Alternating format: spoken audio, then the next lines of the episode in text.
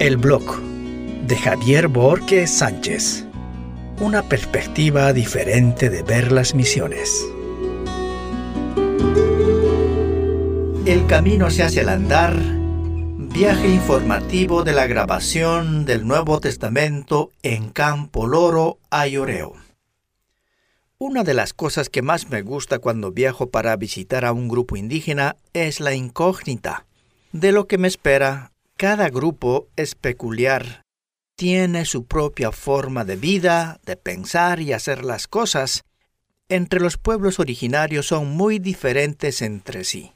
Para que las cosas funcionen, hacemos las primeras conexiones tomando contacto con las personas que van a participar de esta grabación, como ser traductores, locutores y la misma comunidad. Con el ministerio que compartimos podemos contar con ellos, nos facilitan en todos los aspectos. No podría lograr mis objetivos si no estuvieran ellos en medio de todo. Por eso es muy importante el trabajo de conexión entre organizaciones.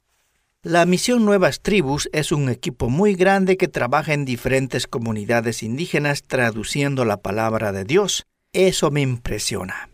Tener contacto con ellos y llegar a compartir experiencias de traducción de las Sagradas Escrituras no ha sido sencillo. Cuando ellos vieron seriedad y responsabilidad en el trabajo de grabaciones, me abrieron las puertas de su amistad y obviamente del trabajo que realizan. Los traductores dan el aval o luz verde para las grabaciones de la traducción. Cuando se trata de hacer las grabaciones tomamos contacto entre ministerio, porque la grabación sin traducción no sería posible y la traducción sin grabación no llegaría a los pueblos para quienes se trabaja. La coordinación entre ministerios es la parte más importante para lograr los objetivos. Después del acuerdo entre ministerios, el próximo paso es enfocarnos en la comunidad. En el presente caso es Ayoreo. No conozco la comunidad, ni el lugar donde se encuentran. Solo tengo la información que están cerca de Filadelfia, Chaco, más o menos a 45 kilómetros tierra adentro.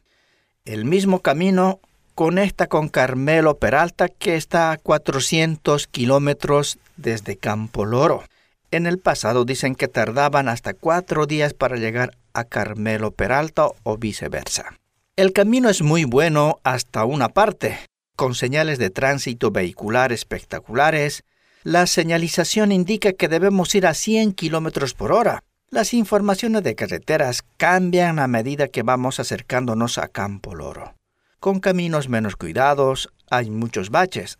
Día antes llovió y descompuso el camino vehicular. En esas condiciones parece una vía de competencia de rally. De buenos caminos pasamos a caminos malos. Así como veo, donde hay producción y desarrollo, los caminos son mejor cuidados. Donde no hay producción, no hay atención. A medida que vamos ingresando a las regiones no productivas, donde viven los indígenas, los caminos son realmente un desafío para ir y regresar. Los empresarios dedicados a la crianza de ganados o la agricultura industrial obviamente cuidan sus caminos para el traslado de sus productos. Más allá de las zonas productivas hay una ausencia de Estado. Las autoridades de gobierno poco o nada hacen para mejorar estas rutas o estos caminos. A estas alturas de la modernidad siguen siendo un desafío viajar a estos lugares y otros lugares de grupos de indígenas. Sin embargo, están iniciando el asfalto hacia Carmelo Peralta.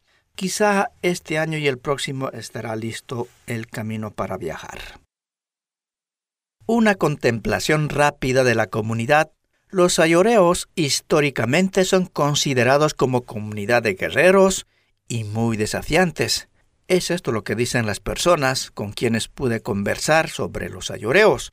Son difíciles de tratar, pero tengo la inquietud de verificar de manera personal si es verdad o no, con aspiraciones de ir a la comunidad en persona.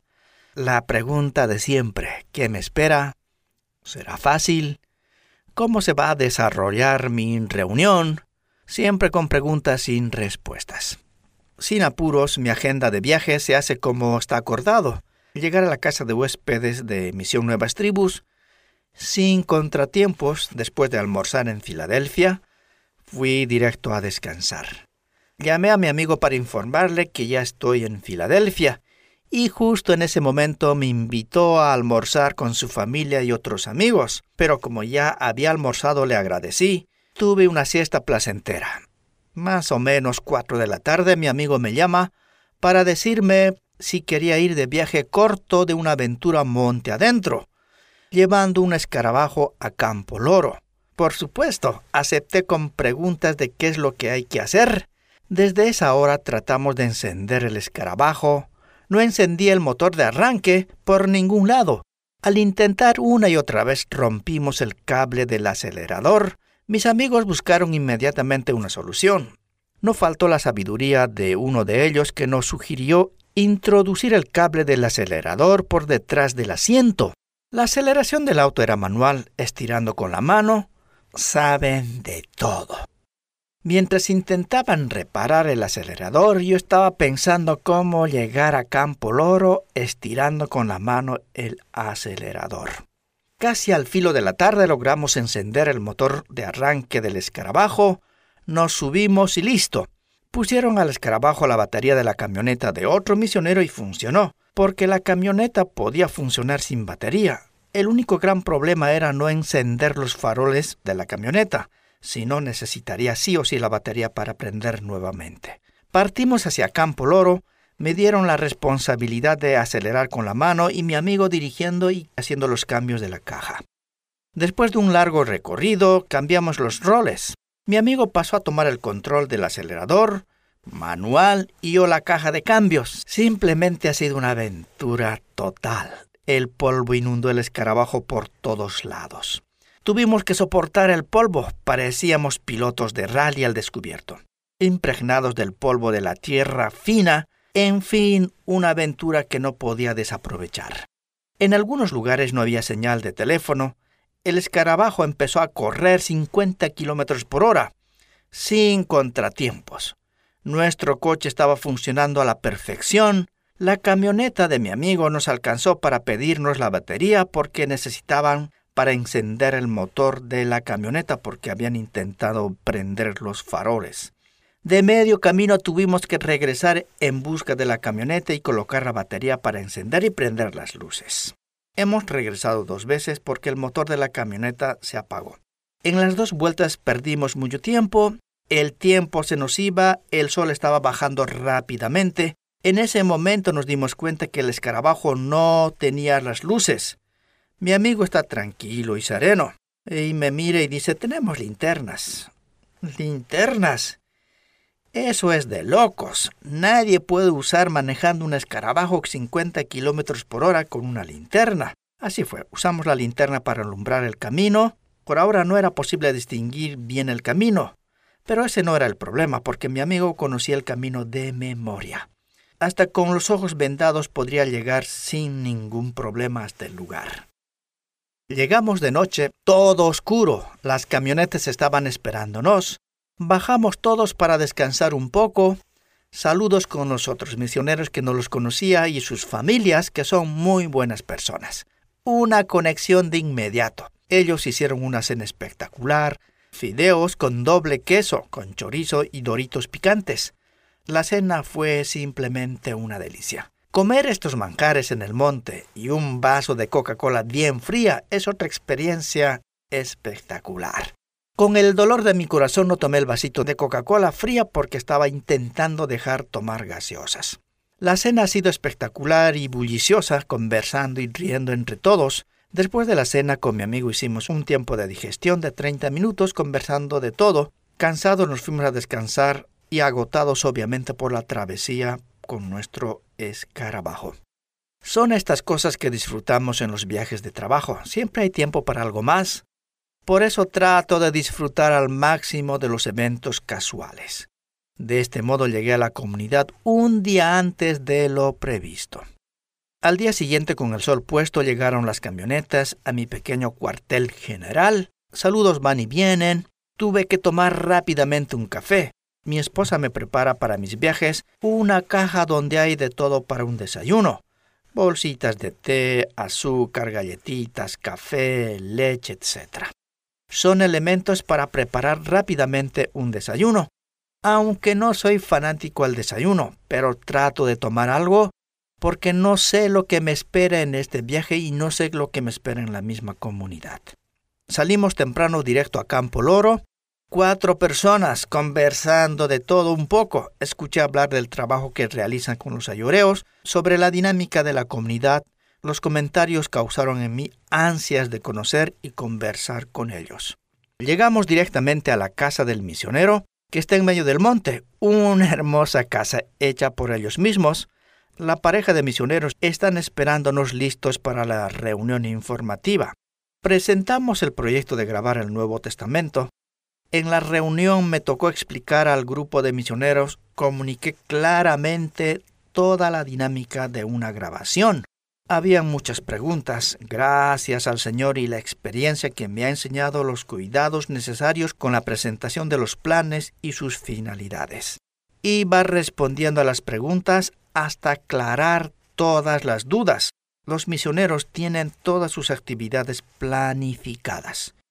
Eso es motivante para aprender. De inmediato nos dispusimos a visitar a la comunidad en la iglesia de los hermanos Ayoreos.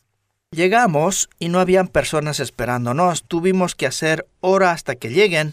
Estuve a la expectativa mirando alrededor.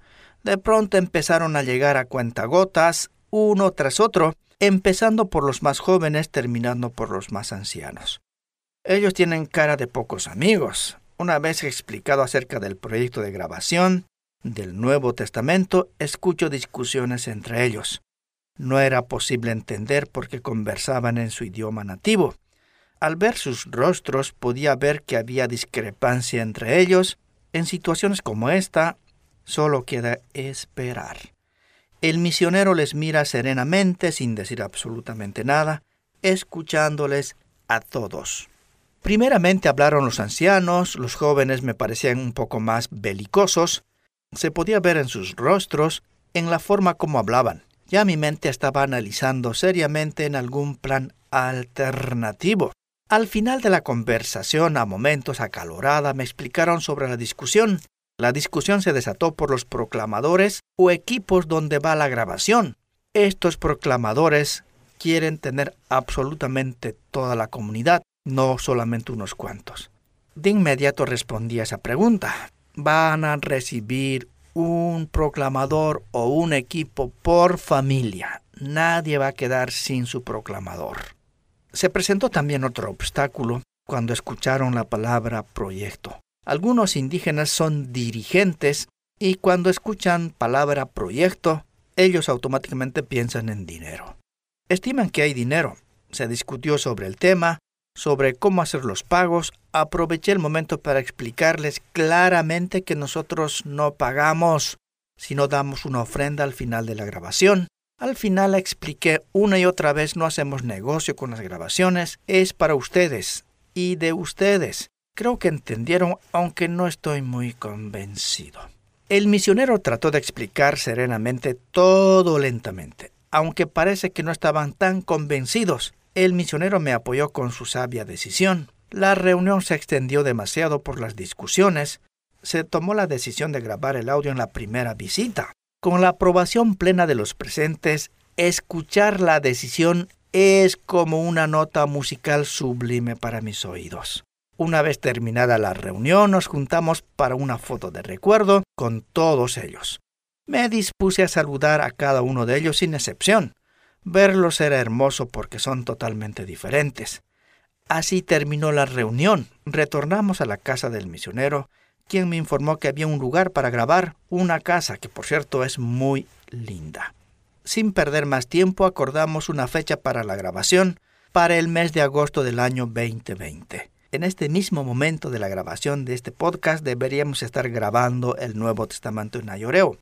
Se postergó sin fecha ni mes para el próximo año 2021. Gracias a Dios por todas las dificultades y los planes resolvimos en un solo viaje. Eso gracias a la dirección de los misioneros en Campo Loro. Sin ellos sería casi imposible lograr el objetivo. Antes de la fecha y año de grabación me queda programar viajes para grabar Génesis y algunos libros del Antiguo Testamento. Con los misioneros establecemos una agenda de trabajo, el tiempo pasa y las fechas se acercan. En la fecha establecida para la grabación me quedaré tres días en Filadelfia para grabar Génesis y Éxodo. Ese es el plan. Veamos qué pasa. Ya de vuelta en Filadelfia, Chaco, con el plan de grabar dos libros, pero en tres días solamente pudimos grabar Génesis. Anotamos nuevamente otra fecha de grabación para el resto del Antiguo Testamento.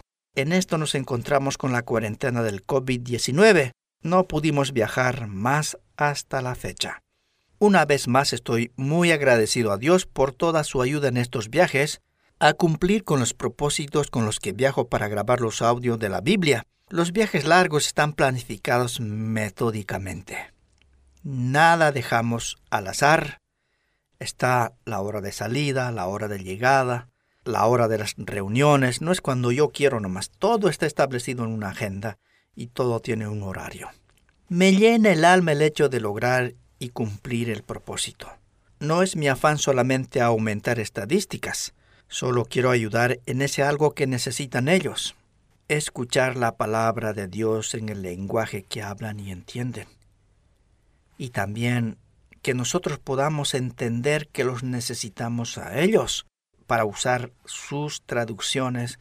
En cada viaje a alguna comunidad indígena vamos teniendo una experiencia particular, vamos aprendiendo algo más sobre el trabajo misionero. No todos los grupos son iguales uno puede entender y decir, bueno, yo trabajé con uno o dos grupos y yo sé cómo funcionan las cosas. Así no es. Todos los grupos son completamente diferentes. En algunos casos son muy dóciles y fáciles de trabajar. En algunos casos, como los ayoreos, es bastante complicado.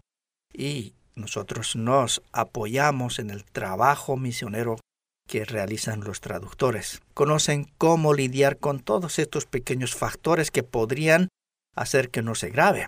Entonces, el trabajo interministerial es muy importante para nosotros. Por eso agradecemos a Dios por todos los ministerios con quienes contamos para grabar. Un agradecimiento especial a mi hermano Oscar Santa Cruz por hacer las correcciones en los escritos de mis podcasts. Querido hermano, gracias y muchas bendiciones. Un abrazo fraterno y muchas gracias. Eso ha sido todo por hoy. Soy misionero junto a mi familia hace 18 años en Paraguay. Tenemos dos tareas. El primero, trabajamos con mi familia en pequeñas iglesias emergentes. Segundo, de lunes a viernes dirijo a grupo de grabaciones en guaraní encargada de elaborar materiales audiovisuales en guaraní e idiomas minoritarios. Mi familia está compuesta por mis hijas Adriana y Rebeca, mi esposa Noemí, somos los Borges Colmán. Mi familia es parte importante en este trabajo misionero, porque ellos son el soporte mientras viajo enseñando o grabando en alguna comunidad indígena. Muchas personas me preguntan si grabar es una misión voy a ir respondiendo en cada programa. Son experiencias basadas del día a día en el trabajo, bendecidos por nuestra agencia misionera Sin Paraguay. Nuestra gratitud a todas las personas que hacen misiones de una u otra forma. Nadie debe vivir o morir sin haber escuchado las buenas nuevas de salvación, sabiendo que el trabajo que realizan no es en vano Dios sea glorificado en su trabajo misionero.